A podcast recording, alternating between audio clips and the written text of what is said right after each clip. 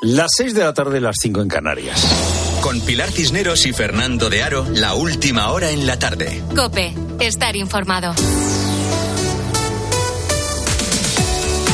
Muy buenas tardes a la gente gente. Los vecinos precisamente de la vivienda pues están preocupados de que llevara aproximadamente un mes sin que salieran. Es un pueblo pequeño que estamos impactados por lo que ha ocurrido.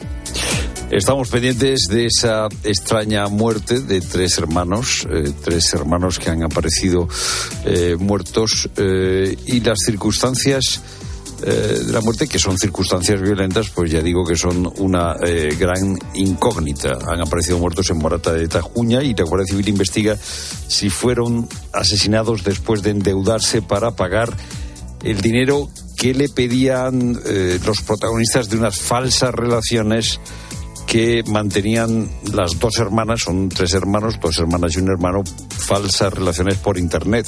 Parece que han sido o eran víctimas eh, de la que se conoce como estafa del amor y pidieron eh, eh, mucho dinero porque esos falsos novios que tenían en Internet les reclamaban dinero.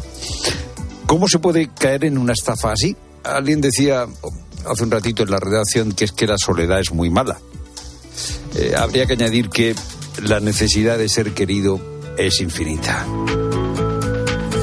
Bueno, este es un gobierno que trabaja mucho, al menos eso dice su presidente, Sánchez. Tienen este fin de semana trabajo, se reúne la convención política, no es la convención política del gobierno, claro, es la convención política del PSOE en La Coruña. Bueno, es que en realidad el gobierno y el PSOE ya son eh, lo mismo.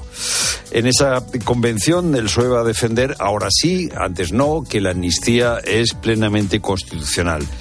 A ese cónclave no va a asistir ni Emilio García, Emiliano García Paje ni Lambán porque son contrarios a la amnistía. Y además de discutir sobre la amnistía, pues va a haber una pequeña remodelación de los órganos de gobierno y la ejecutiva del PSOE van a entrar cuatro ministros. Eh, en realidad, Sánchez sigue eh, apretando el tornillo del control sobre el partido. O Moncloa y el partido cada vez son más lo mismo. Dos de los ministros que van a entrar son la vicepresidenta Rivera y Oscar eh, Puente. Bueno, pues estos dos ministros, qué curioso, han cargado en las últimas horas contra García Castellón. Ya sabes que García Castellón es un ministro de la audiencia, ministro, un juez de la Audiencia Nacional, claro, tanto ministro, juez de la Audiencia Nacional que eh, le pide al Supremo que investigue a Puigdemont y a otros compañeros independentistas por un posible delito de terrorismo. Bueno, pues eh, mira por dónde dos de los que van a entrar en la ejecutiva, Teresa Rivera y Óscar Puente, han cargado contra García Castellón, sugiriendo o diciendo abiertamente que García Castellón actúa no por criterios eh, jurídicos o judiciales, sino por razones políticas.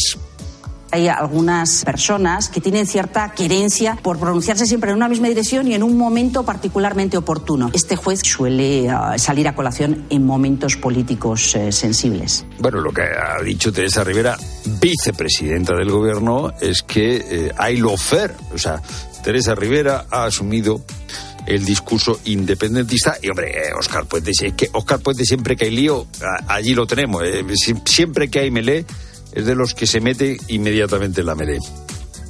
Hay algunas cosas que, desde luego, sobre todo coincidencias temporales, que llaman un poquito la atención. A ver, son hechos del año 2019, ¿no? Llama la atención que cada vez que hay un debate público en relación con estos temas se produzca una resolución del juez. Bueno, pues eh, ministros acusando a jueces de actuar con criterios políticos. Claro, aquí el que tiene que hablar es el ministro de Justicia, que es el que dijo que iba a defender a los jueces. No, pues el ministro de Justicia, o el ministro de casi todo, porque es el ministro de casi todo, que es Bolaños, no ha dicho esta boca es mía cuando son las seis y cuatro minutos. A lo mejor dentro de un minuto dice algo, pero de momento no ha salido en defensa de los jueces. Quien ha salido de aquella manera en defensa de los jueces ha sido el ministro del Interior es algo claro y evidente que el gobierno de España manifiesta en todo momento un respeto inquebrantable pues no, hacia la Pues no, ministro de Interior. Si dos miembros de ese gabinete están cargando contra García Castellón, no tiene este gobierno respeto por los jueces. La que ha defendido a García Castellón ha sido la ministra Robles, juez ella también. Los jueces españoles actúan siempre con arreglo a derecho, sometidos al imperio de la ley, son independientes. Estamos esperando que hable Bolaños. Esto de que una parte del gobierno diga una cosa y la otra es una estrategia, unos hacen de poli bueno, otros hacen de poli malo, es falta de coordinación, pues es que nos da igual. El caso es que tenemos un gobierno que se dedica a atacar a los jueces. Es lo primero, no lo único. Buenas tardes, Cineros. Buenas tardes y seguimos muy pendientes del tiempo. Las precipitaciones, tanto lluvias como precipitaciones también de nieve y las fuertes rachas de viento ponen en alerta buena parte de la península y Baleares. De hecho, la nieve afecta a esta hora más de 30 carreteras entre principales y secundarias y ha obligado a cortar la A2 entre las provincias de Zaragoza y Soria. Nos vamos hasta la Dirección General de Tráfico. Alvaritz, buenas tardes. Buenas tardes. En este momento la nieve afecta nueve carreteras principales. Cortada en Segovia, la 1 en Boceguillas, desvío dirección Madrid por la A62. En Guadalajara, la 2 en Alcolea del Pinar, desvío también por Molina de Aragón, sentido Daroca. Y también en Soria, la 2 a la altura de Medinaceli. Prohibido el paso a camiones y articulados. En Madrid, en la 1 en El Bellón. En Zaragoza, en la 23 en Paniza y en la 2 en Calatayud. En Teruel, la 23 en Ferreruela de Huerva. En la 11 en Golmayo y la 15 también en Medinaceli. En Segovia la 1 en Santo Tomé del Puerto y en Ávila la 50 en Ávila Capital. Y transitable con precaución en Zaragoza la 2 en La Muela y la 23 la 68 y la Z40 en la capital zaragozana. En Ávila la 6 en Adanero y en Burgos la 1 en Pardilla. Lo peor lo encontramos en Aragón y Castilla y León. Y por último, atención, porque un siniestro complica bastante en Zaragoza la 23 en Ramallas dirección en Valencia. Y es que la borrasca Juan está causando esta inestabilidad y seguirá durante el fin de semana. De hecho, el descenso de las temperaturas y las fuertes rachas de viento pondrán en alerta a 13 comunidades. La cota de nieve se va a situar en el norte entre los 400 y 700 grados. Una zona que también vivirá un importante bajón térmico con hasta menos 14 grados en algunos puntos como Soria en Castilla y León. Sin embargo, el lunes un potente anticiclón calmará los cielos y la estabilidad nos acompañará durante lo que queda de enero. Terminarán así las lluvias que tanta falta hacen en puntos como Cataluña o Andalucía, donde hay zonas que están secas. Desde el 1 de octubre eh, tenemos que el Pirineo Oriental tiene un índice de menos 2,58 que representa una sequía bastante importante. La cuenca del Júcar menos 2,86, la del Segura menos 3,30, la cuenca sur menos 2,45. Luego deducimos que no hay mucha sequía en el conjunto de España, pero hay que tener en cuenta que hay zonas con un problema serio de sequía es Cayetano Torres, portavoz de la Agencia Estatal de Meteorología. En menos de una hora, en la linterna de COPE, vamos a poner el foco en la sequía y recorremos los distintos puntos de España más afectados y que ya están tomando medidas de emergencia. Será a partir de las 7 de la tarde. Y siguen las reacciones por los ataques del Gobierno al juez García Castellón. Ahora la Comisión Permanente del Consejo General del Poder Judicial pide una reunión extraordinaria para abordar las críticas de la vicepresidenta tercera del Gobierno, Teresa Rivera, que ha puesto en duda el criterio del magistrado en el caso Tsunami. Y Josep Borrell, alto representante de la política exterior de la Unión Europea, acusa a Israel de haber financiado a Hamas para debilitar a la autoridad en Gaza y aboga por la imposición desde el exterior de un Estado palestino. Lo ha dicho durante su intervención en el acto de investidura como doctor honoris causa de la Universidad de Valladolid. Una solución de dos estados debe ser impuesta desde el exterior para traer la paz. Aunque, insisto, Israel se reafirme en esa negativa, que mm, para impedirla han llegado ellos mismos a crear Hamas. Sí, Hamas ha sido financiado por el gobierno de Israel para intentar debilitar a la autoridad palestina de Fatah. Pero si no intervenimos fuertemente, la espiral de odio y violencia seguirá y Alavés y Cádiz juegan el primer partido de la jornada 21 de Liga. Ignacio Arzuaga. El conjunto andaluz necesita los tres puntos para salir del descenso y el equipo vasco para afianzarse en la zona media. Se jugará a partir de las 9 de la noche. Los partidos más destacados de la jornada son el Betis Barcelona, el Girona Sevilla, el Granada Atlético de Madrid y el Real Madrid Almería, todos el domingo. Por otro lado, ya son oficiales los emparejamientos para los cuartos de final de la Copa del Rey. Atleti de Bilbao Barcelona en San Mamés, Atlético de Madrid Sevilla en el Metropolitano Gaetano, Mallorca Girona en Son Mois y Celta Real Sociedad en Balaído. Se jugará partido único los días 23, 24 y 25 de enero. En tenis se han disputado ya los partidos de hoy del Open de Australia. Djokovic, Rublev, Sisipas, Fritz y Sinner han pasado a la siguiente ronda. El que jugará durante la madrugada es Alcaraz. El español se enfrentará a un desconocido Sang. Así analiza el murciano a su rival. En Hong Kong, por ejemplo, hizo muy buen resultado haciendo el tercer set a Rublev, en semis también. Pero obviamente voy a ver, voy a ver partidos, resúmenes, más o menos a ver cómo, cómo juega, qué tipo de juego tiene y a partir de ahí pues eh, vamos a intentar comérnoslo y bueno, yo creo que vamos a intentar darle un buen partido a, la gente y yo también voy a disfrutar ese partido. El partido empezará sobre las 3 y cuarto de la mañana y por último dos apuntes importantes. La selección masculina de hockey hierba se ha clasificado para los Juegos Olímpicos de París 2024 y Carlos Sainz ha conseguido su cuarto Dakar con cuatro escuderías diferentes a los 61 años, el piloto más longevo en conseguirlo. Es tiempo ya para la información de tu cope más cercana. Pilar Cisneros y Fernando de Aro. La tarde. Nara Seguros de Salud y Vida te ofrece la información de Madrid. ¿Qué tal? Buenas tardes, saludos. 5 grados a esta hora en la puerta de Alcalá. Nos espera un fin de semana sin lluvia, en principio, con sol, sobre todo mañana, pero ojo, con mucho frío y con mínimas de 3 grados. La EMET ha activado la alerta en la sierra por nevadas hasta las 9 de esta noche, sobre todo en Somosierra, donde se pueden acumular 10 centímetros de nieve. El Hospital Virgen de la Torre en Vallecas ha sufrido hoy un corte del suministro eléctrico de siete horas por una avería en esa zona de Vallecas. Comisiones Obreras ha reclamado una solución urgente del problema por la situación crítica de casi un centenar de pacientes de una media de 80 años, algunos con cuidados paliativos. Debido a la falta de suministro eléctrico no se podían activar las camas articuladas ni se ha podido servir tampoco el desayuno. Escuchas la tarde de Cope con todo lo que te interesa con Pilar Cisneros y Fernando de Aro.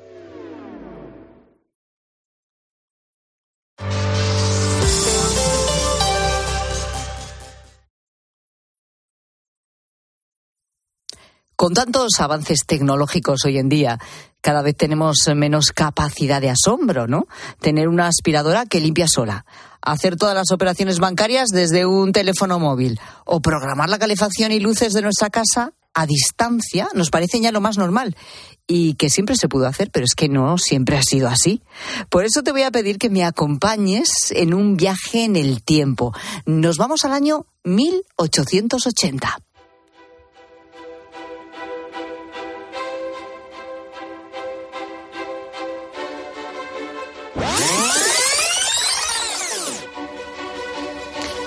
Desde este año, 1880, nos vamos a poner en la piel de los hombres y mujeres de aquella época. Estaban a vivir, a punto de vivir algo único en España. ¿Qué era? Pues la primera llamada telefónica.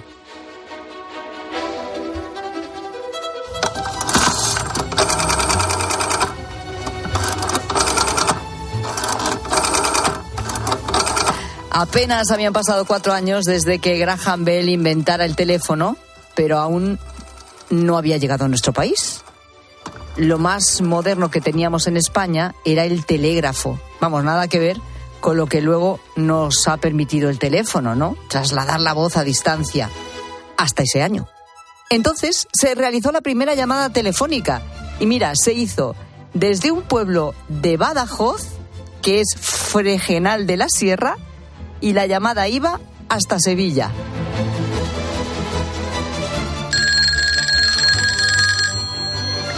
¿Sí? Sí, aquí Sánchez Arjona desde la calle Las Claras en Frenegal de la Sierra, Badajoz. Es la oficina de telégrafos de Sevilla. Sí, le escuchamos perfectamente, don Rodrigo. ¡Qué alegría! Aquí varios miembros del Centro Telegráfico de Sevilla. Nos acompaña la prensa y varias personalidades de entidades científicas de la ciudad. ¡Qué emoción! ¡Qué emoción! Sí, es increíble. Suenan ustedes como si estuvieran en el salón de mi casa, aquí al lado. Maravilloso. Les escucho perfectamente. Parece cosa de brujería, pero es ciencia, señores, ciencia. Hagamos varias pruebas. Díganme cómo escuchan este sonido.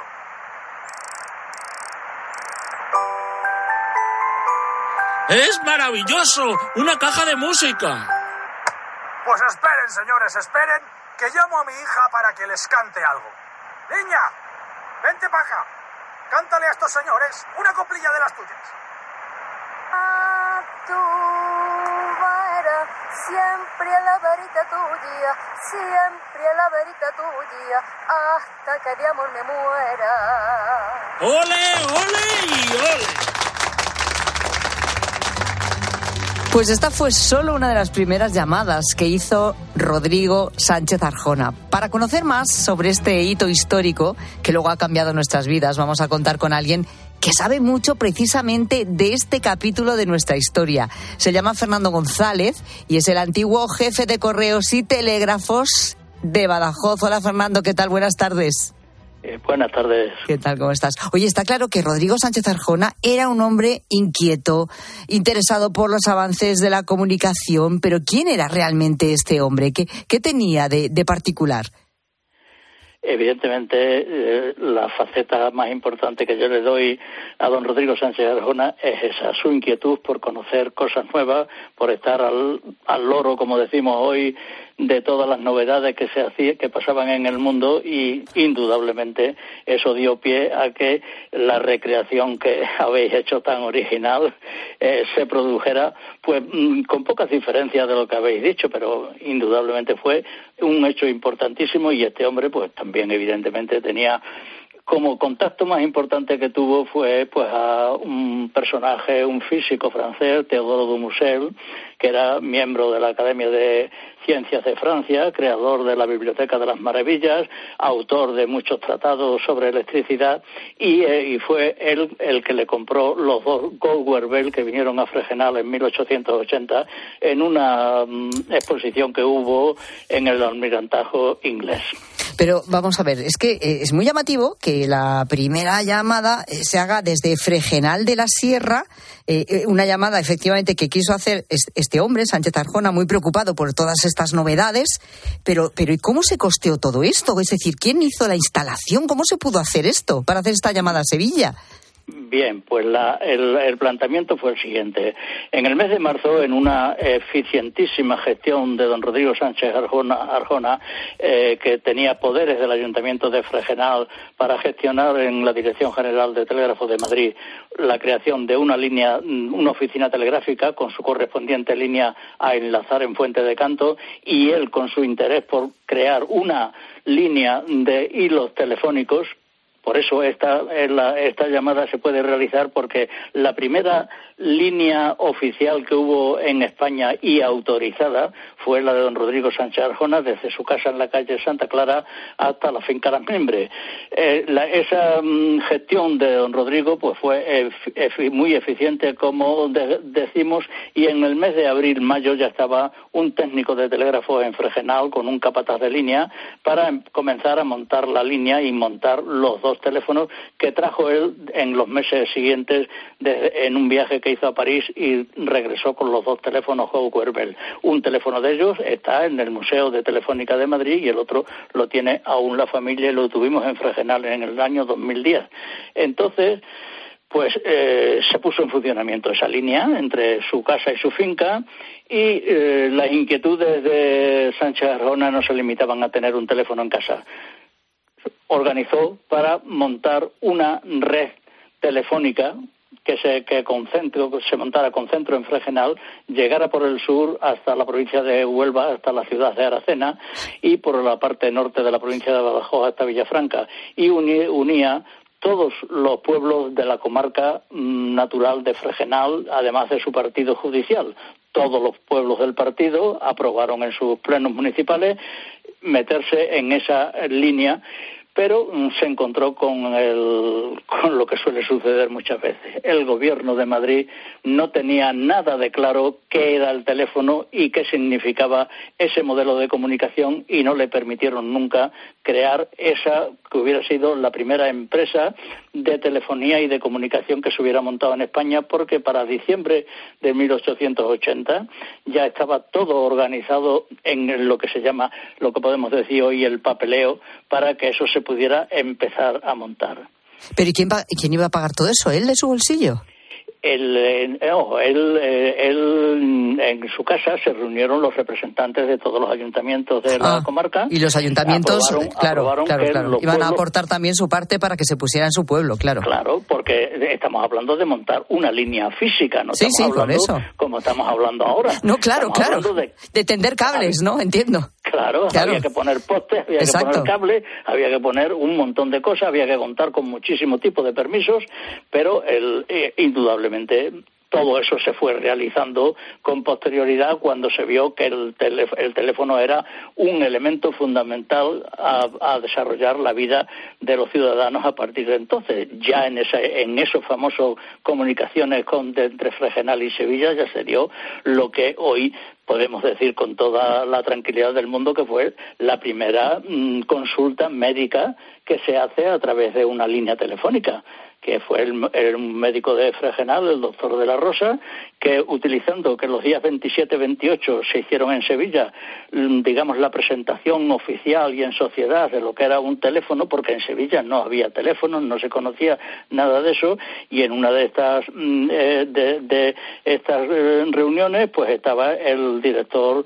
eh, don Antonio Rivera, el director de la Escuela de Medicina de Sevilla, y entonces el médico de Fregenal, pues en un- lógicamente en una ya una conversación más privada, hicieron la consulta sobre la salud de la, de la señora de don Rodrigo Sánchez Arjona, que estaba mm, delicada en, aquello, en aquellos años. Anda, claro, porque eh, el teléfono eh, del que estamos hablando, el de Fregenal de la Sierra, estaba en casa de, de Rodrigo Sánchez Arjona, ¿no?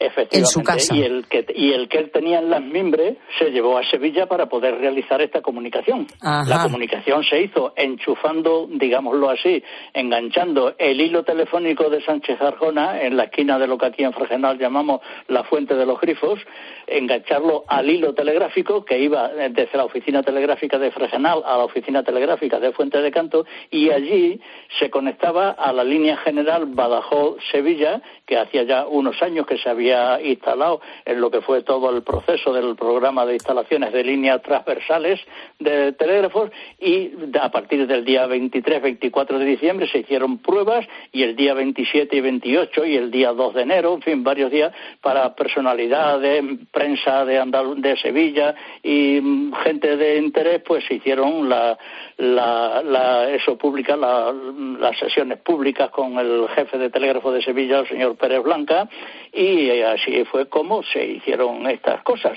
Eh, con la, estamos hablando, estamos hablando de que el cuerpo de telégrafos se había creado en la década de los 50, del 1800 también. Pero espera un momento, que, Fernando, eh, que tengo una duda, porque eh, eh, la línea telegráfica se podía utilizar, por tanto, para eh, la comunicación telefónica.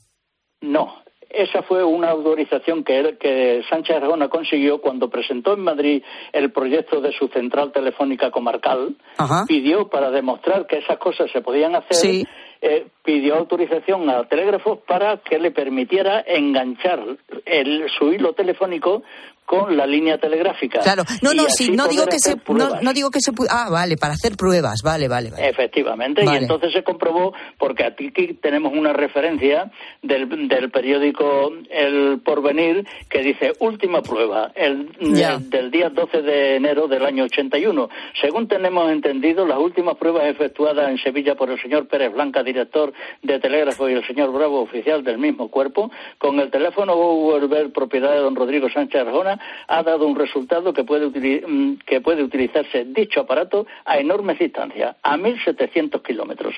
Esa es la valoración que dieron esas pruebas de esa comunicación Fregenal-Sevilla. Y una cosa, entonces, eh, bueno, lo que está claro por lo que estamos comentando es que Sánchez Arjona era un visionario, porque al final, él, claro, total. 30 años antes de que realmente se, se produjera la expansión telefónica, por decirlo así, porque tampoco es que hubiera tantos teléfonos, pero bueno, ya se aceptara y empezara a haber teléfonos en España, 30 años antes ya él pretendió, eh, pues, crear, como decimos, estas líneas telefónicas con todos estos pueblos del sur, lo que no se le permitió, como muy bien has explicado.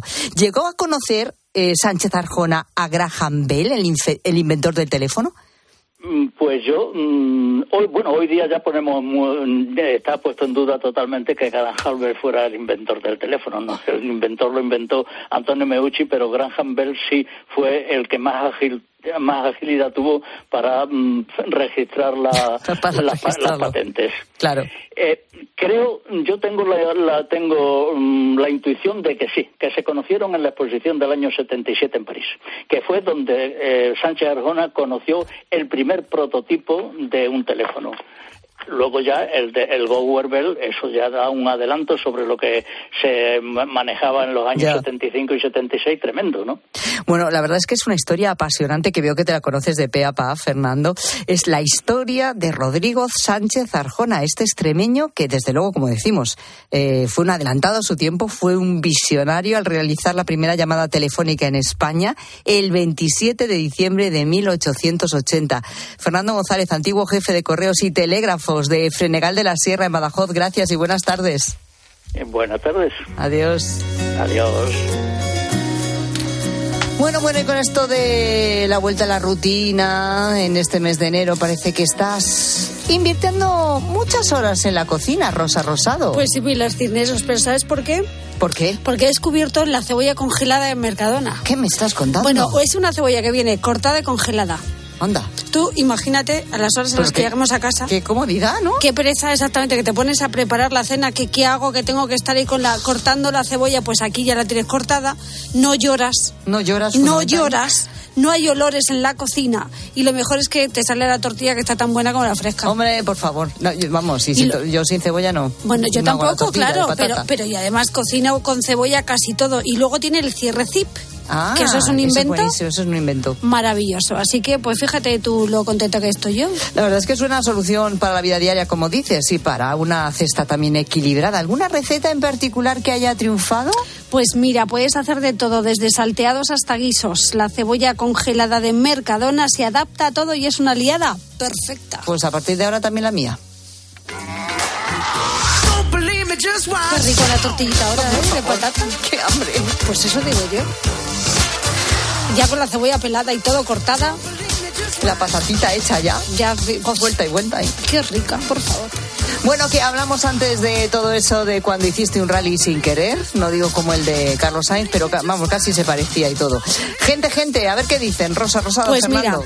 Rafa es gruista y nos cuenta dos casos. Hombre, se sabe Hola, todo. buenas tardes, gente, gente. Una, por ejemplo, de ir a recoger un coche nuevo a estrenar, alquilado por unos señores extranjeros, llegar al pantano de la Breña, seguir el camino, seguir el camino, buscando a estos señores y el coche está metido medio coche en el pantano. Y otra, un señor que iba para Valencia y le dice el GPS, métete por aquí. Y el hombre cogió un camino de tierra con las lluvias que estaban cayendo, se metió en un fangas de más de 30 centímetros de barro y lo tuvimos que sacar pues con un todoterreno que tenemos, poquito a poco y para afuera. Venga, un saludito, gente, gente. Esto sí es hacer rally, ¿eh? Eh, sí, sí, sí. Sí, o se hunde del todo ahí. Ahora lo del pantano. eh, Poca broma, ¿eh? eh, el pantano. Qué miedo, qué miedo, es- qué es, miedo. ah, vamos, no sé cómo se puede acabar en- metiendo el coche en el pantano. Pues fíjate, hasta que te Eh. das cuenta estás dentro. Con Una el agua noche- al. Una noche de tormenta. Pues sí, aquí. pero, pero hombre, va con luces y eso, ¿no? El pantano de la Breña, que es el que ha dicho este oyente, es Sí. un pantano que está en Almodóvar del Río que yo conozco muy bien. Que he nadado y que. Y para. Y, bueno, no sé, eh, habrán cambiado el acceso, pero allí la carretera y el pantano eran dos cosas muy diferentes. Pues fíjate cómo acabará ese pobre hombre ahí metido en el pantano. Y luego a veces ves un ves ahí un charco ahí potente y dices, lo paso o no lo paso, Ah, tienes un a buen mí coche. me divierte mucho, ¿eh? Sí, pasa charcos. Y dices que venga, venga, tiro, tiro. Buenas tardes, gente, gente. Nosotros teníamos antes un todoterreno y nos hemos quedado muchas veces en un prado, como dice, la arena, pero la más gorda fue, había llovido y había un charco enorme. Me ha ido, oh, paso, paso, no pases, que no sabemos el fondo cómo es y cómo está. Habíamos ido porque fuera el Día de la Madre, yo iba de tacones, Anda. de medias y demás. Qué Se bien. metió en el charco y para salir no había manera, ni para atrás, ni para adelante, las ruedas. Bueno, llegamos a Cuenca con el coche marrón, era negro, marrón, pues dándole para arriba, media hora para arriba, para abajo. Digo, se va a cargar el coche. Al final pudimos salir. Que paséis Uh, buena tarde. ¿y sin empujar? ¿No Bueno, tuviste que salir con los tacones a empujar? Pues mira, tenía una, me contaba que tenía una ventanita esta del coche mm, que sale, pero los chicos, los hijos sí salían, pero ella dice, yo con el vestido, y los tacones y las medias, yo por ahí o no sea, los chavales salieron por la ventanilla. Sí, sí, sí, y el marido tampoco podía salir porque se caía al agua. Ah, es que esa es otra. No, que- Esto era, esto era lo del Delco. Que se mojaba el delco y se Ah, paraba el se coche. paraba el coche antiguamente, es verdad. Sí, yo no sé si se sigue parando ahora si se moja el delco. Pues no, es que tienen delco. Es que ha cambiado Ah, mucho todo esto. Mira, sí. si tienes el coche en el taller, pregúntale al mecánico cuando Ah, vayas. sí. Este coche tiene delco. Este Los coche coches de hoy en día tienen ¿Y delco. tiene correa de transmisión? Uf, qué peli- eso sí que era un problema. Claro, que tiene que tener. La cambiabas y si no la cambiabas se te quedabas sin coche. Yo no lo sé ahora, pues como tienes que seguir rigu- rigurosamente todas las revisiones, Y todo va por ordenador. Claro, te- se te encienden 300 luces de avisos y pasa cualquier cosa. Y como no hayas Manual al- de instrucciones, al, ¿no? al- al- al taller te, te escupe, pues entonces, claro, ya no sabemos si esto se puede romper o no. Pues fíjate, a mí se me ha apagado las luces del, del eh, a ver, salpicadero, la, la, donde La va pantallita. La pantallita. Uh, y eh, sí, y entonces no, no tengo radio, no tengo nada. Uh, son no. fusibles, son fusibles. Claro, y ahora tengo que Nada. Nada, no tengo nada. Pero bueno. Dentro. Es que, mal, es que los coches mal. ahora son muy. tienen Claro. mucho aparato ¿Quién mete electrónico. mano ahí si hay No, que desmontarlo. Si No, te bueno, igual, si no te vas a enterar de Todo nada. va ahí por el ordenador. Bueno, O ¿sabes sea que qué? no escuchas la radio tú. Voy con el transistor. No puede ser. Hombre, No, a ver, Rosa. hombre, ¿qué voy a hacer si no me funciona la radio ¿y del coche? cuéntame esto. Tengo una radiete pequeño y cuando llevo al niño al cole, pues pongo. Va Ay, con el va. transistor. Con el Dentro transistor. del coche, voy, Ah, qué pues si pusieras es el eso. móvil todavía. Es que va para rato, porque no lo voy a llevar otra vez al taller. No lo vas a ¿Por llevar. porque. Oye, que eso es importante para otras que funciones. sí, pero que antes de Navidad ya lo llevé, entonces ver, voy a esperar ¿Y unos el meses. transistor lo llevas con la antena desplegada o no? Funciona de maravilla. El transistor. Sí. Y el móvil no se te ocurrió ponerlo. Pues es que, pues no, pues voy con mi radio de toda la vida. No, porque así gastas datos, ¿no? Entonces No, porque la- el móvil lo tiene el niño, es que tengo que decirlo. El niño que hace con el móvil. Pues, pues, pues ver ahí a Cristiano. Ronaldo. No, estamos con el fútbol. De esa madre que Camino del colegio. Esta madre que va con el transistor puesto. Ahora lo entiendes, El ¿no? niño entiendes? con el Ahora lo móvil y ella en cada semáforo se pasa y se mete el lápiz en el ojo para pintarse. No.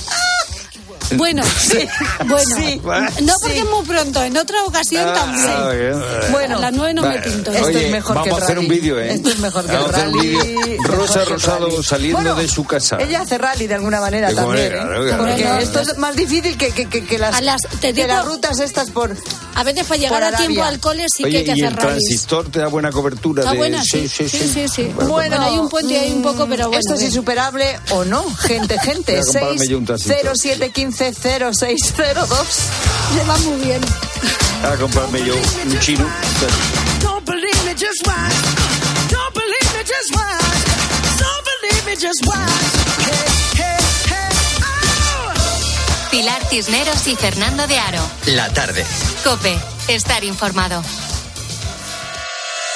¿La idea de que los pulpos sean de otro mundo, de otro planeta, es científica o solo una especulación? Porque yo escuchado amigo. incluso cayeron cápsulas hace muchísimos miles de años en la que venían estos animalillos. La teoría no es de alguien cualquiera, viene de Chandra Wickramasinghe, que es un astrofísico que trabajó en su momento con Fred Hoyle, pero lleva mucho tiempo defendiendo que los progresos evolutivos que se han dado... Los martes a las once y media de la mañana, Javier Sierra en Herrera en Cope. Alucina. Ya están aquí las ofertas flash de MediaMark. Ofertas tan fugaces que se acabarán cuando acabe esta cuña. Bueno, tan rápido no, pero sí, sí, que duran muy poco. Solo del 19 al 21 de enero podrás conseguir hasta un 30% de descuento. Atrápalas ya en tu tienda en MediaMark.es y en la app. Mira otra. Let's go. Estas llamadas son incidencias reales. No sé qué pasa, me, me está entrando agua por el techo. El calentador que no funciona. No hay luz y se me está descongelando todo. En estos momentos, ¿qué seguro de hogar elegirías? Mafre, la aseguradora de más confianza en España. Ahora, con la facilidad de pagar mes a mes. Ya está aquí Blancolor, con tejidos y diseños de calidad para tu casa. Ahora con hasta un 50% de descuento en una selección de ropa de cama, baño, mesa, alfombras, cortinas, muebles de dormitorio, descanso y mucho más. Blancolor, el momento de vestir tu casa. Solo hasta el 29 de febrero, en tienda web y app del Corte Inglés. Escuchas la tarde. Y recuerda, la mejor experiencia y el mejor sonido solo los encuentras en cope.es y en la aplicación móvil. Descárgatela. Hola, Carlos, ¿conoces un buen programa de contabilidad? Claro, Isabel, el mejor. El programa Mi Conta de Monitor Informática. Amortiza de forma automática, importa de bancos, escáner y ficheros Excel. Contempla toda la fiscalidad y atendidos por el mejor servicio técnico del mercado. Y esto será carísimo. ¿Qué va? Solo 52 euros al mes. Entra en monitorinformática.com. Madrid no es cualquier ciudad. Madrid se siente diferente. Este 28 de abril, siente Madrid y ven a correr kilómetros de rock and roll que recordarás para siempre en el Zurich Rock and Roll Running Series Madrid. Disfruta de sus distancias, maratón, media maratón o 10 kilómetros. Últimas inscripciones en rockandrollmadridrun.com. Patrocinador principal Total Energies. HSN te apoya para superar la cuesta de enero, con descuentos diarios en proteínas, carbohidratos, recuperadores, extractos herbales, salud y bienestar y alimentación saludable. Cumple tus propósitos 2024. Haz tu pedido en hsnstore.com. HSN, nutrición de calidad para una vida sana. Un pincho de tortilla, por favor. ¿Con cebolla o sin cebolla? En un país con tantas posibilidades, hay un lugar para todos. Descubre nuestra cama Citroën Made in Spain con condiciones especiales hasta fin de mes. Aplicación de Cope, vayas donde vayas, vamos contigo. Nos escuchas en directo o cuando tú quieras, porque llevas en tu móvil todos los programas con los mejores comunicadores. Eh, son dos puntos de información después del clásico que tenemos que analizar. Hay muchas cosas que comentar. Lo vamos a hacer a continuación. Descárgate la app.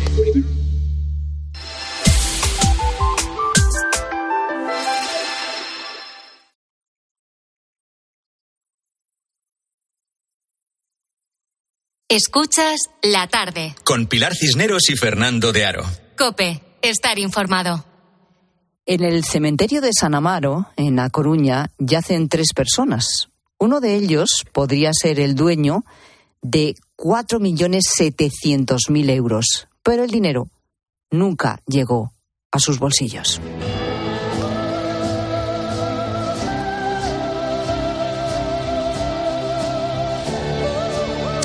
Escuchamos el éxtasis del oro de Ennio Morricone y como si fuera el final de una película de Sergio Leone, la última escena tiene lugar en un cementerio.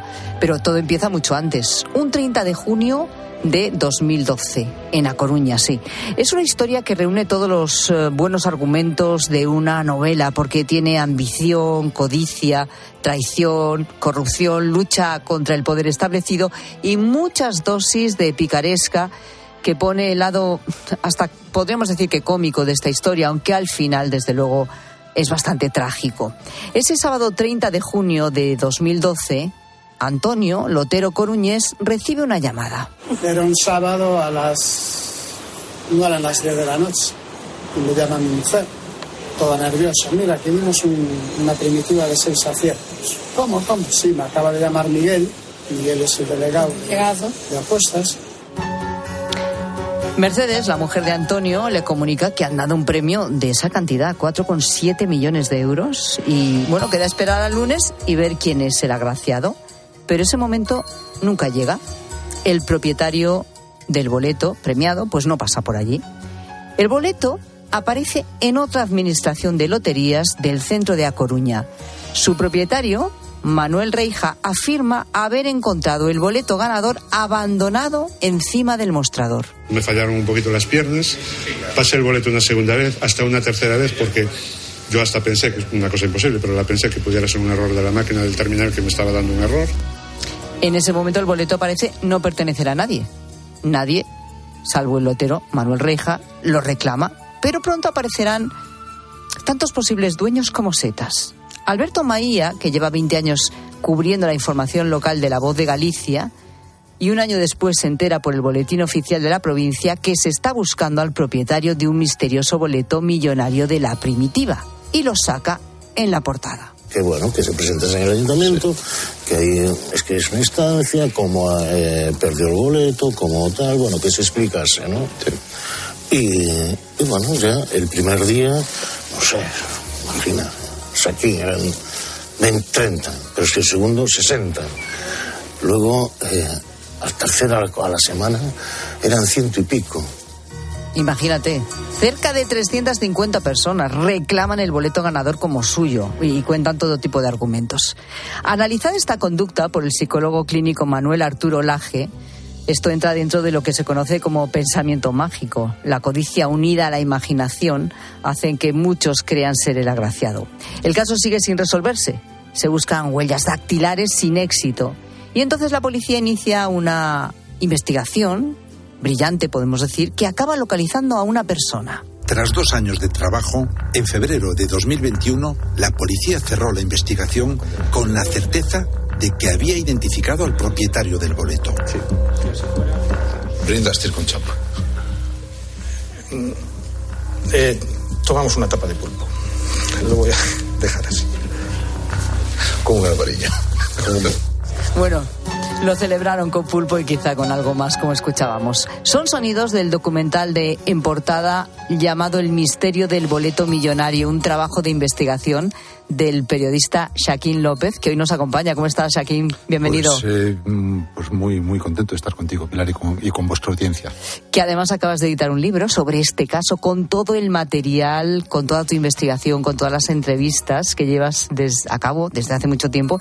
El libro se titula El Cambiazo y sugiere que a alguien le hicieron una jugarreta y se quedaron con el boleto premiado. ¿Esto es lo que apunta también la investigación policial?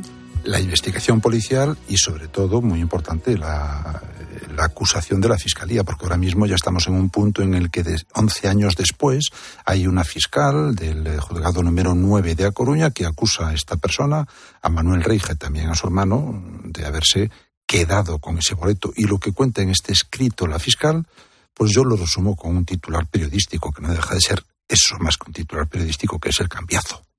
Bueno, eh, vamos a, aclarar que tú has hablado con todos los implicados en el caso. Eh, has mencionado a Manuel Reija. Recordemos, Manuel Reija es el lotero que dice que ha encontrado ese boleto premiado abandonado sobre su mostrador.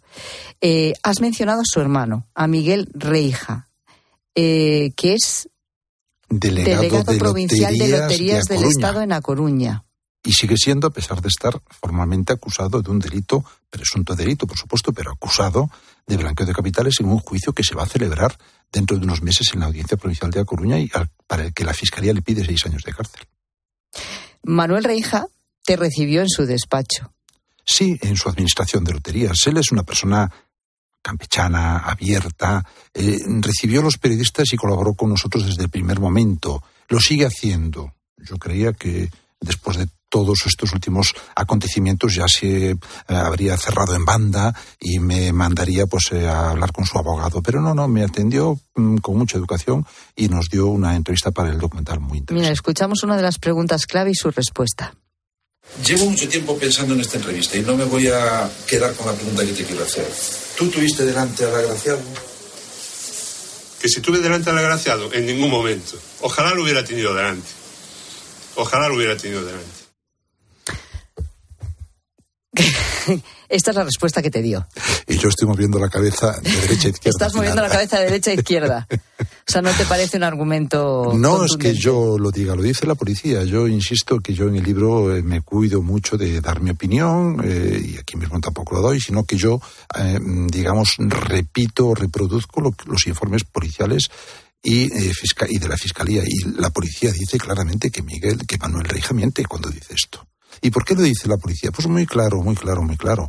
Porque la policía ha tenido acceso al terminal de Manuel Reija. Y ahí es donde está, digamos, la clave de todo este asunto. Es decir, Manuel Reija, ese día 2 de julio del 2012, comprobó en su terminal un lote de 12 boletos uno detrás de otro en una dinámica, en una secuencia que solo puede ser así. Tú, eh, esa secuencia de un segundo, segundo, segundo, solo puede ser un, lote de una misma persona.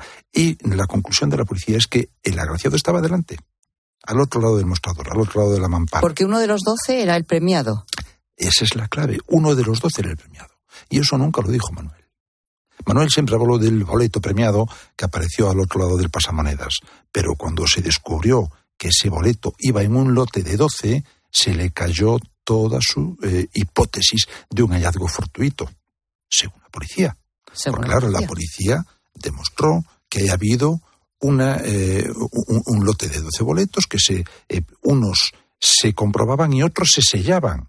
Porque tú sabes que puedes ir a la administración a comprobar si tienes un premio y con los segurillos de ese reintegro la gente compra, hace una nueva apuesta. pues eso es lo que hizo el agraciado, es decir, no solo comprobó lo que llevaba, sino que además hizo nuevas apuestas.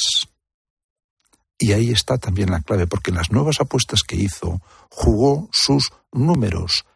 Eh, propios, sus números Siempre manuales. los mismos números. Claro, menos en el boleto agraciado que era automático. Anda, oh, qué complicación esto también, ¿no? bueno, hablamos, eh, hablemos de, de, eso, de los posibles dueños del boleto. Hablábamos eh, al principio de esta historia eh, que la empezábamos en un cementerio con tres tumbas. ¿Por qué hemos empezado en el cementerio? Pues porque efectivamente es, es trágico. Es, es, trágico yo en ese momento, cuando acabo el documental, eh, me pongo, digamos, pues, pues, pues con mucha eh, tragedia, diciendo que bueno, que aquí están enterrados los tres protagonistas, porque es cierto, es decir, hay tres protagonistas que reclaman el boleto, dos de ellos lo reclaman sin, sin pertenecerles, o eso es lo que dice la Fiscalía y la Policía, y el tercero no lo llega a reclamar, pero también fallece, que es el real propietario, es decir, esta persona que parece ser que es el propietario de boleto, falleció en el año 2013, en enero del 2013, sin saber absolutamente nada. Y que todo apunta a que podría ser, por tanto, el auténtico propietario de este boleto, boleto premiado. La investigación policial fue brillante y no lo digo yo, lo dice la propia institución policial que le concedió a estas dos personas, dos inspectores jefes, la medalla por esa labor, la medalla al mérito policial. ¿Y entonces ahora qué pasa con el boleto? El boleto sigue en la caja fuerte de la SELAE, esperando a que un juez diga, eh, le diga a la institución que se lo paguen a su mm, real propietario, en este caso los herederos viuda e hija. Para esto tiene que haber un juicio donde se demuestre si ha habido una estafa. En ese caso, si se demuestra que ha habido una estafa, habrá una, sentencia contra, contra el Otero y contra su hermano también, que son, están ambos acusados, y ya a partir de ese momento ya esta familia, esta viuda y esta hija podrán ir al juzgado con esa sentencia en la mano y decir, señores, este señor ha cometido una estafa y el propietario es mi familiar. Entonces ahí es donde ya un juez de lo civil todavía queda. ¿Hay fecha para el juicio ya? En unos meses. Es decir, la audiencia provincial, la sección segunda, tiene que fijar, tiene que señalar el juicio. Eh, como dicen en, los términos judiciales, no es una causa con preso, con lo cual no es prioritaria, pero sí es una causa muy mediática. Entonces, yo quiero creer que antes del verano se va a celebrar el juicio. Vaya historia, ¿eh? Con casi 5 millones de euros que están en un boleto en una caja fuerte metidos sí, momento ahí. Sí, sí, con los intereses. A la espera. Con los intereses, respectivos. que han pasado 11 años. Sí, claro, y aquí además no se lleva el pico Hacienda del 20%. Ah, no, porque, claro, porque fue justo antes, antes de que se pusiera justo antes de, de, esa imposición, ese gravamen del 20%, justo unos meses antes. Pues todo esto se lee con mucho más detalle en este libro, El cambiazo, de quién es el misterioso boleto millonario, de Shaquín López. Gracias, Shaquín. Encantado de estar aquí con vosotros. Buenas tardes. Buenas tardes. Escribe a Pilar Cisneros y a Fernando de Aro. En Twitter, en arroba latardecope. En facebook.com barra latardecope. O mándanos un mensaje de voz al 607 150602. El asesino ha sido ejecutado. Abre los ojos. Sé más observador. Pero la maldad nunca muere. Uno de los libros que su padre dejó allí hablaba de demonios que viajan a través del tacto. Cuidado con mi cólera. ¿Qué vas a hacer? ¿Detenerme? ¿Por qué no me matas? Fallen. Aún me estoy divirtiendo. El sábado a las 3 menos cuarto de la tarde, estreno en 13. Hasta el domingo ahorrate el IVA en todo, electrónica, electrodomésticos y en mucho más. Televisores, móviles, ordenadores, frigoríficos, PlayStation 5, electrónica deportiva, muebles de cocina. Con envíos incluso en dos horas. Recuerda, solo hasta el domingo ahórrate el IVA en tienda web y app del corte inglés. ¿Te apuntas? Más que 60 consigue un sexy 60% de descuento en tus nuevas gafas. Infórmate en soloptical.com. Soloptical, solo grandes ópticas. Escuchas la tarde. Y recuerda, la mejor experiencia y el mejor sonido solo los encuentras en cope.es y en la aplicación móvil. Descárgatela. ¿Te lo digo o te lo cuento? Te lo digo. Ahora que todo se hace online, ¿me haces ir a tu oficina? Te lo cuento.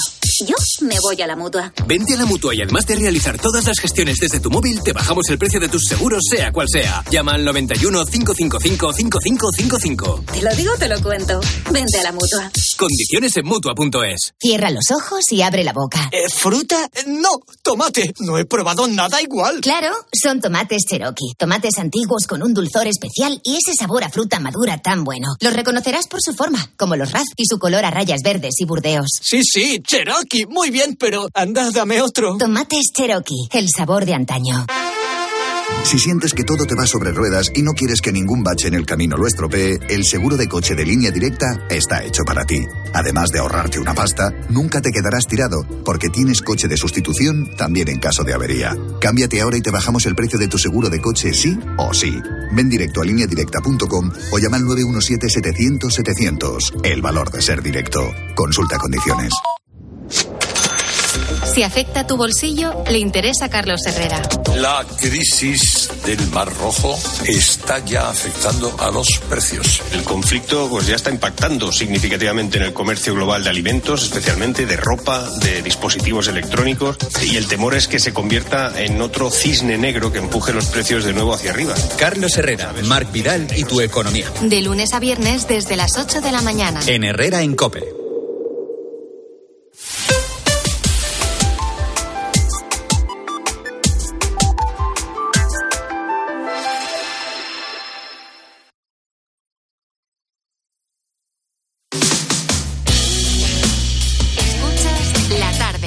Pilar Cisneros y Fernando de Aro. Cope, estar informado. Ángeles, Ángel Espósito, buenas tardes. ¿Qué tal? Buenas tardes, Ángel. Hola, Pilar, Fernando, buenas tardes. Oye, tres chispazos. Hay noticias de última hora, el nuevo nombramiento del jefe de la Casa del Rey, Camilo Villarino, diplomático. Tenemos el rifirrafe de los jueces con el gobierno, mejor dicho, del gobierno con los jueces, etcétera. Pero voy a marcar tres chispazos. El primero, vamos a contar la historia de la digitalización de los incunables en la Real Academia. Yo tuve la suerte de tener en mis manos el original del Tenorio. Leí algunas páginas del original que escribió Zorrilla. Bueno, pues lo han digitalizado todo, toda la base de, de incunables de la Real Academia. Me parece un reportaje precioso y, y hasta emocionante.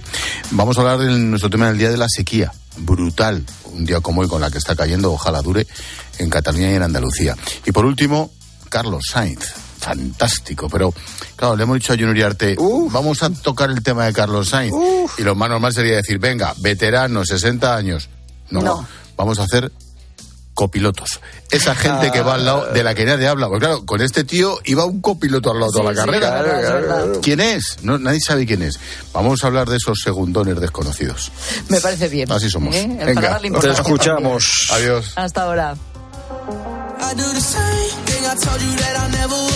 Pues sí, nosotros también estamos hablando de ese éxito en el Rally Dakar de Carlos Sainz. Ha ganado su cuarto Rally Dakar a los 61 años, pero estamos hablando de otros rallies más eh, de andar por casa, pero que a lo mejor has protagonizado tú y tu copiloto o copilota en alguna ocasión. ¿Qué dice la gente, gente? Bueno, pues Rosa. hay momentos en los que se pasa mal, la verdad. Buenas tardes, gente, gente. Pues a mí en un viaje familiar en Tenerife creí que era la salida de la autovía y vine a caer en un, en un carril de frenado, de esos de emergencia. Y el coche mientras más aceleraba, más chinos salían por los aires y se metían dentro del coche que para colmo era descapotable. Saludos, gente, gente. Fíjate. Pues verdad, eh, sí, sí, había un, bueno, no sé si sigue habiendo, eh, Sí, uno, sigue, hay. sigue habiendo Sí, los carriles sí, de, sí. de frenado, ¿no? Mm, y ujú, están llenos de, de piedras, así que mm, menuda gracia. Sí, sí, cuidadito con esto. Bueno, esto es un rally, pero por el mercado. A ver. Hola, buenas tardes, gente, gente. Yo soy una religiosa que ha estado muchísimos años en la República de Benín, de misionera. Y no sé si conocéis Cotonú y el mercado de Dantopá. Pues yo a las 2 de la tarde, con un coche sin aire acondicionado, porque esto hace ya 20 años o más, me metí en medio del mercado, que no sabía salir, en vez de meterme en el parque, me metí en el mercado. Y la gente tenía que quitar todas las mercancías para que yo pasara. Y me preguntaban, pero hermana, ¿dónde quiere ir? Digo, yo quiero salir de aquí. Estuve más de media hora dando vueltas por el mercado a ver si yo podía salir. Lo pasé fatal, sudando. Vaya lo mal que lo pasé ese día en el mercado de Dantopá de Cotonú. Un abrazo, gracias Pues por no todo. me extraña, no me extraña, además, eh, con ese calorazo y sin saber por dónde salir, lleno de molestando todos los puestos ahí, madre mía. Efectivamente, bueno, Pobre. la dichosa niña que quiere hacer la fotico y al final mira que engorró. Pues con mis hijas a hacer fotos de la ribera del pueblo que bajaba con bastante agua, terreno embarrado por la lluvia, no fui capaz de sacar el coche y tuve que ir mi cuñado con el tractor ya bastante de noche a sacarme del atolladero. Vaya la que fotito, bueno. ¿eh? Feliz fin de semana, la gente, fotito gente. de la niña. Por la foto de la niña. Es que de verdad, no se le puede dar todos los caprichos a los niños. No, bueno, No, como ni dicen los por aquí. móviles para que vean a Cristiano Bueno, Ronaldo. depende del momento. Como dicen por aquí, para aprender a conducir a la autoescuela. Buenas tardes, gente, gente. Eh, en una ocasión mi tío estaba haciendo prácticas con su novia en la zona de Catarroja, que eso tiene muchas acequias, y el coche se cayó en una acequia bastante ancha. Tuvo la suerte de que lo amortiguaron la- las cañas que hay en la zona. Y llamamos a la grúa para que sacara el coche porque estaba atrapado. Llega un señor que se baja con gorra mirando para atrás, engancha su grúa al suelo, saca la piola de arrastre, engancha el coche, me dice, eh, súbete arriba para que me enderecen las ruedas. Y nada, en un 2x3 lo, lo saco de, de donde estaba. Le recuerdo que le dijo a mi tío, dice, si usted quiere a su chica, dice, páguele la autoescuela y no le esté enseñando a usted, por favor. Para no acabar en una acequia. Conclusión, evitemos el peligro, no te fíes. Buenas tardes, gente, gente. Pues mi historia es eh, año 98, en Lanzarote, zona de playa Pampagayos. Llegamos con un coche de alquiler. Digo, ah, pues mira, por aquí se puede, ver- hay coches abajo, se puede bajar seguro. O sea que eh, no debe haber problemas. Una leche. Cuando ya empezamos a bajar más de medio mía. camino para abajo, las ruedas patinando, no había manera. Conseguí bajar hasta la zona donde estaban los demás coches. Llamé a la agencia de alquiler, mandaron una grúa. Por ahí, por medio del terreno, nos sacó a 5, 6 o 8 coches. Así que ya no vuelvo yo a meterme por caminos raros, eh, sea lo que sea, me bajo andando. Pues Venga, sí, un abrazo. pues sí, y menos si no lo conoces. Es que eso es muy complicado. Foto de una puerta blanca de metal. En realidad la puerta no está completa, es una foto de la parte de la puerta que acompaña a la cerradura y al pomo. En la cerradura la llave metida y de la llave cuelga un bonito llavero con forma de campana pintado de rosa y morado decorado con flores. Junto a la cerradura y al pomo, uno, dos, hasta doce agujeros redondos acompañados de algún arañazo. Los agujeros dibujan una X, aunque el dibujo puede ser también el de un malabarista que lanza al aire bolas. Y al otro lado de la puerta blanca, en algún sitio, deben estar las balas con las que han acribillado el cierre. La luz de la foto es tenue, entra por la derecha y dibuja la sombra del llavero junto a las huellas de los proyectiles. Y es que habría, había, había que abrir la puerta como fuese. Había que abrir la puerta para avanzar o para huir, para hacerle justicia a los muertos y a los heridos, para que la emoción y el miedo fabricaran una vida llena de acción y de temeridad. Había que pasar al otro lado sin pagar tributo alguno a esa molesta servidumbre que impune la libertad de los otros. Había que llegar al otro lado, sin esperar, sin seducir. Y estaba justificado no utilizar la llave y lanzar balas porque lo exigía la patria, lo exigía la historia, la verdad, la justicia. Estaba justificado no detenerse, no hacer consideraciones, no escuchar a ese pequeño enano que llevamos dentro, ese enano que habita nuestras tripas y que hace preguntas. Las respuestas, como tantas veces, ya estaban fabricadas y las preguntas había que apartarlas. ¿Para qué hacerse preguntas si ya nos habían dado las respuestas?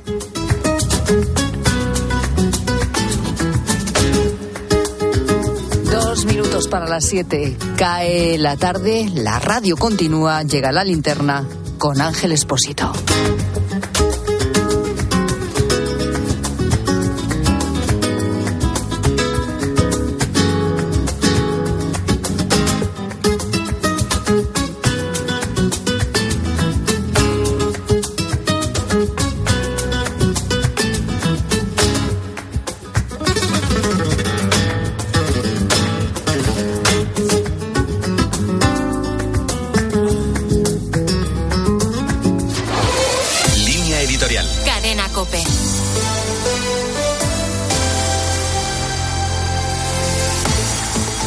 Arnaldo Tegui se siente seguro y confiado, nada más y nada menos que el gobierno de España y su presidente le han reconocido como un igual en la gestión de la política española. Por eso se permite alardear y con alevosía. Otegui afirma que el Estado español deseaba que ETA siguiera asesinando. Eso es lo que ha dicho en su comparecencia después de conocerse que el Tribunal Constitucional le ampara a él y a todos los que fueron acusados de intentar reconstruir a la ilegalizada Herri Batasuna por indicación de ETA. Otegui, como sus amigos de Junts y Esquerra Republicana, denuncia el proceder arbitrario, por razones políticas, de la judicatura española. Y lo dice porque gracias al Constitucional y al redactor de la sentencia que ha enmendado la plana al Tribunal Supremo, Otegui no será juzgado de nuevo por el caso Veteragune. Juan Carlos Campo, exministro de Justicia del segundo gobierno de Pedro Sánchez, ha sido el alma mater de un amparo que ha provocado enormes divisiones en el seno del Constitucional y que ha permitido sumar una nueva victoria al palmarés político de Arnaldo Otegui. Conspiraciones aparte, es difícil creer que la secuencia de los hechos sea fruto del azar Quizás Sánchez no tenga otro plan que mantenerse en el gobierno, o quizás, en el peor de los casos, su plan vaya mucho más allá y sea cierto que aspira a refundar la democracia española alterando de manera sustancial el entramado jurídico e institucional en el que se sustenta. Si así fuera, Sánchez ha escogido a los mejores compañeros de viaje, Arnaldo Otegui entre ellos.